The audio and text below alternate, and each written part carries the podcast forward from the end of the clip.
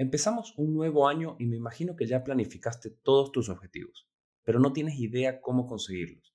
En papel todo se ve muy bonito, todo se ve posible, pero para conseguirlo necesitas tener conocimientos y más importante aún tener un plan de acción. Si no, lo más probable es que te estanques como los años pasados. Por eso quiero empezar esta nueva temporada. Así es, es una nueva temporada de aspirinas financieras explicándote la importancia de educarte financieramente y cómo tener el mejor control de tus finanzas seguramente te va a ayudar a dar esos pasos hacia la obtención de todos tus objetivos. Claramente el dinero no es lo más importante, también están los hábitos, pero como ese papelito de valor está involucrado en nuestras vidas 24/7, estoy seguro que lo necesitarás para conseguir gran parte de lo que te has propuesto. Pero también te quiero contar que esta temporada estará enfocada en entrevistas con personas de distintos ámbitos para que nos cuenten sus experiencias con el dinero y cómo supieron llevar al éxito financiero. Bienvenidos a Aspirinas Financieras, el remedio que estabas buscando para todos tus problemas financieros. Acá convertiré temas densos de finanzas personales para que personas normales como tú y yo puedan hacerlos parte de su día a día y así transformar no solamente sus presentes, sino también sus futuros. Yo soy Juan Suárez y mi único objetivo es que seas tú quien controle tu dinero y tu vida. Comencemos en 3, 2, 1. Hace unos episodios atrás te expliqué la diferencia entre educación financiera y las finanzas personales. Si no me equivoco, fue en el capítulo 31, eso ya es de la segunda temporada. Pero para hacerte un resumen, si no lo escuchaste, la educación financiera se refiere al proceso de adquirir conocimientos y habilidades para tomar decisiones informadas y conscientes sobre el dinero. Esto incluye aprender sobre conceptos básicos como el presupuesto, el ahorro, la inversión, cómo te afecta la deuda, planificación financiera a largo plazo, etc. La educación financiera se puede obtener a través de diversas fuentes como escuelas, programas, organizaciones, medios de comunicación y, por qué no, mi podcast y perfil de Instagram, que si todavía no lo visitaste es juan.suárez.tr. Desgraciadamente, esta educación que se podría obtener de muchísimas formas, no la obtenemos de ninguna. Es como una educación que se ha olvidado completamente. Y eso, la verdad que es muy llamativo porque es sumamente importante. Por otro lado, las finanzas personales se refieren al manejo práctico de las finanzas en la vida diaria. Esto incluye nuevamente presupuesto, el ahorro, la inversión, la deuda y la planificación. Básicamente uno te va a dar las herramientas para que puedas entender qué es cada cosa y luego vas a tener que ponerlos en práctica. Las finanzas personales también se refieren cómo una persona maneja su dinero y cómo utiliza los recursos financieros para alcanzar sus metas y objetivos. Entonces, un resumen del resumen, la educación financiera es el proceso para aprender cómo manejar el dinero, mientras que las finanzas personales se refieren a cómo una persona maneja el dinero en la vida real. Es un poco más práctico. Ambas son muy importantes para alcanzar una situación financiera saludable y alcanzar todas tus metas. Eso siempre hay que tenerlo muy claro. Cuando empezamos a aprender sobre las herramientas que tenemos para mejorar nuestras finanzas personales, empezamos también a tomar mejores decisiones, no solo en el presente o para nuestro presente, sino también para nuestro futuro. Pensémoslo de esta manera. Cuando uno es de cierta manera ignorante en ciertos temas, empieza a planificar creyendo que todo es posible te quieres ir de viaje y con todo incluido, supongamos que este viaje te termina costando unos dos mil dólares y lo planificas para irte de acá a unos tres meses, porque tu sueldo es de mil y bueno, con muchas ganas empiezas a planificar y este proceso para conseguirlo, pero nunca hiciste un presupuesto y no tienes idea cuánto gastas al mes.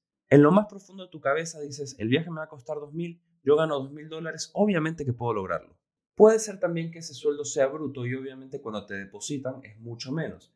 Pero bueno, ¿a qué quiero llegar? Que cuando tomas decisiones desde la ignorancia o desde el desconocimiento, lo más probable es que nunca consigas ese objetivo. Y disculpa si la palabra ignorancia suena fuerte, pero todos somos ignorantes en algo y no hay peor ignorante que el que no quiere aprender y mejorar aspectos de su vida. En fin, a medida que empiezas a tener mayor información confiable sobre cómo puedes tener un mejor manejo y saludable de tus finanzas, empiezas a conseguir todo lo que te propones, porque también esos objetivos empiezan a ser más realistas, es decir, que son acordes a tu realidad. ¿Y qué pasa cuando conseguimos resultados? Empezamos a motivarnos y nos damos cuenta que lo que estamos haciendo está bien.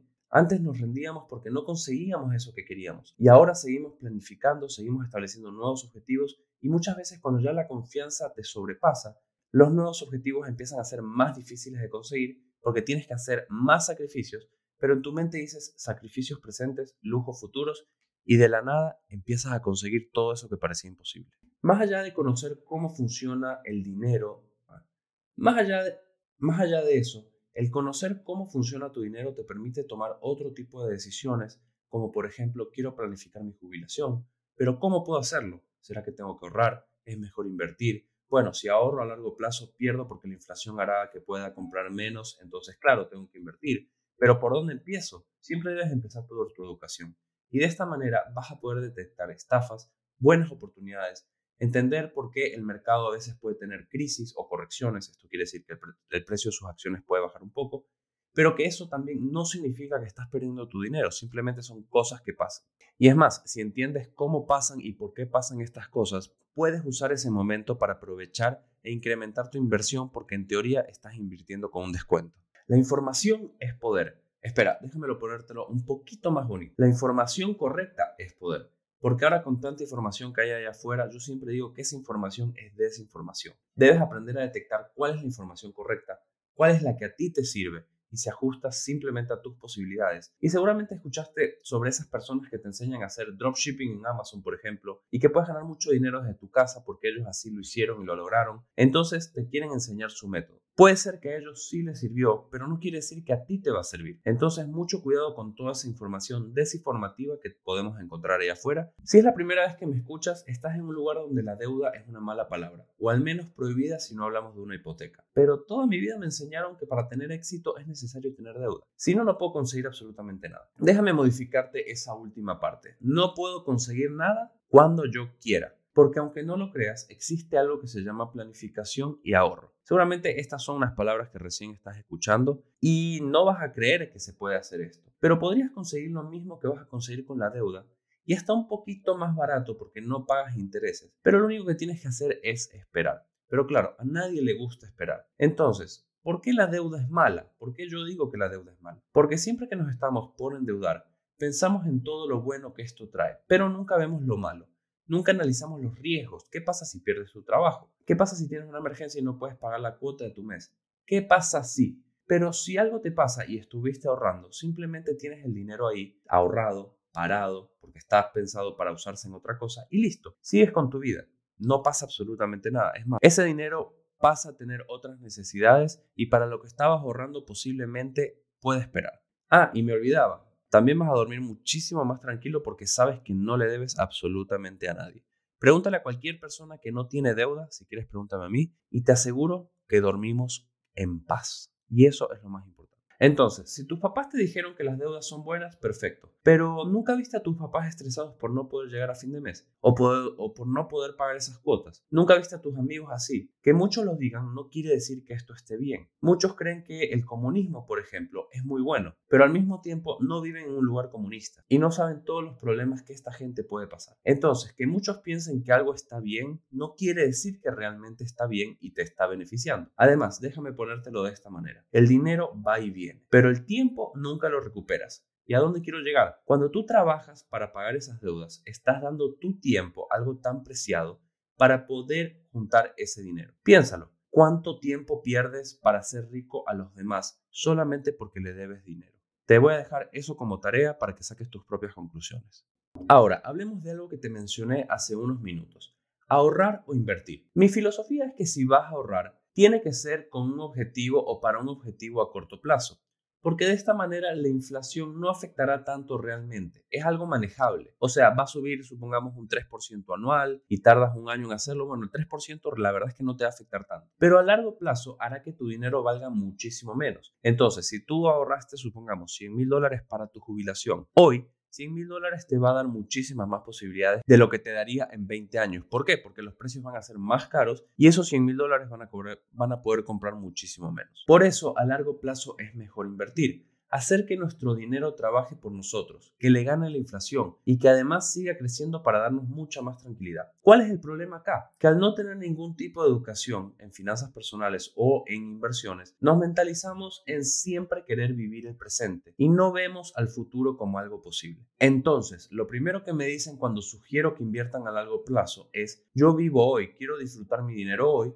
capaz mañana me muera. Y es verdad, nadie sabe lo que va a pasar mañana o en unas horas en el futuro. Pero primero hay que tener en claro que invertir en tu futuro no quiere decir que vas a dejar de disfrutar tu presente. Puedes hacer las dos cosas, no tienes por qué elegir. Pero más importante aún, si te mueres mañana, es verdad que tu futuro no importará, pero tu presente o pasado tampoco. Todas esas experiencias en las que estás gastando ahora no las vas a seguir viendo debajo de la tierra. Todo se eliminó, no hay recuerdos, no hay absolutamente nada. Eh, bueno, creo que me volví un poquito dark. Pero así es, o sea, todo lo para lo que disfrutaste y gastaste, todos los problemas que te estás posiblemente metiendo hoy, si te mueres mañana es verdad, están solucionados porque pasó ahí, pero si no te mueres, los vas a arrastrar y no vas a tener nada planificado. Lo más probable realmente es que no te mueras mañana y que el tiempo pase. Entonces, pregúntate si cuando llegues a cierta edad, vas a querer disfrutar más la vida o vas a tener que seguir trabajando porque no hiciste nada para estar en una mejor situación. El tiempo pasa y cada vez que no hacemos algo para mejorar nuestra situación es una oportunidad perdida. No seas de esos que se arrepienten por no haber tomado acción cuando pudieron. Entonces, para entender bien todo este capítulo, cuando tienes información correcta, información que de verdad te va a ayudar. Puedes empezar a tomar mejores decisiones que te van a beneficiar tanto a corto como a largo plazo. Pero cuando intentamos conseguir objetivos o tomar decisiones sin este conocimiento, podemos crear problemas muy grandes o hacer que los problemas sean peores. No dependas de otras personas para tu educación. Sin duda, el gobierno no se preocupa, menos las instituciones educativas que prefieren educarnos sobre rocas sedimentarias y no sobre dinero, a lo que sin duda usamos todos los días de nuestra vida. Y al educarte por tu cuenta de la forma correcta, no solamente vas a beneficiarte a ti y posiblemente a los que te rodean, sino también a las generaciones que vienen. Podrás educar a tus hijos desde pequeños y crear un camino brillante en sus futuros. No solamente es para hoy y para ti, es para mañana y para los demás. Y ahora para despedirme te pido que compartas este capítulo y por qué no el podcast entero con esas personas que sabes que necesitan una mano con sus finanzas. Puntúalo también con la mejor puntuación posible, así la plataforma le da un poco de amor y lo muestra a personas que de otra forma no podrían escucharlo y sin duda sígueme en Instagram como juan.suáreztr, donde doy cápsulas diarias para que puedas mejorar la relación con tu dinero. Nos vemos en el próximo episodio.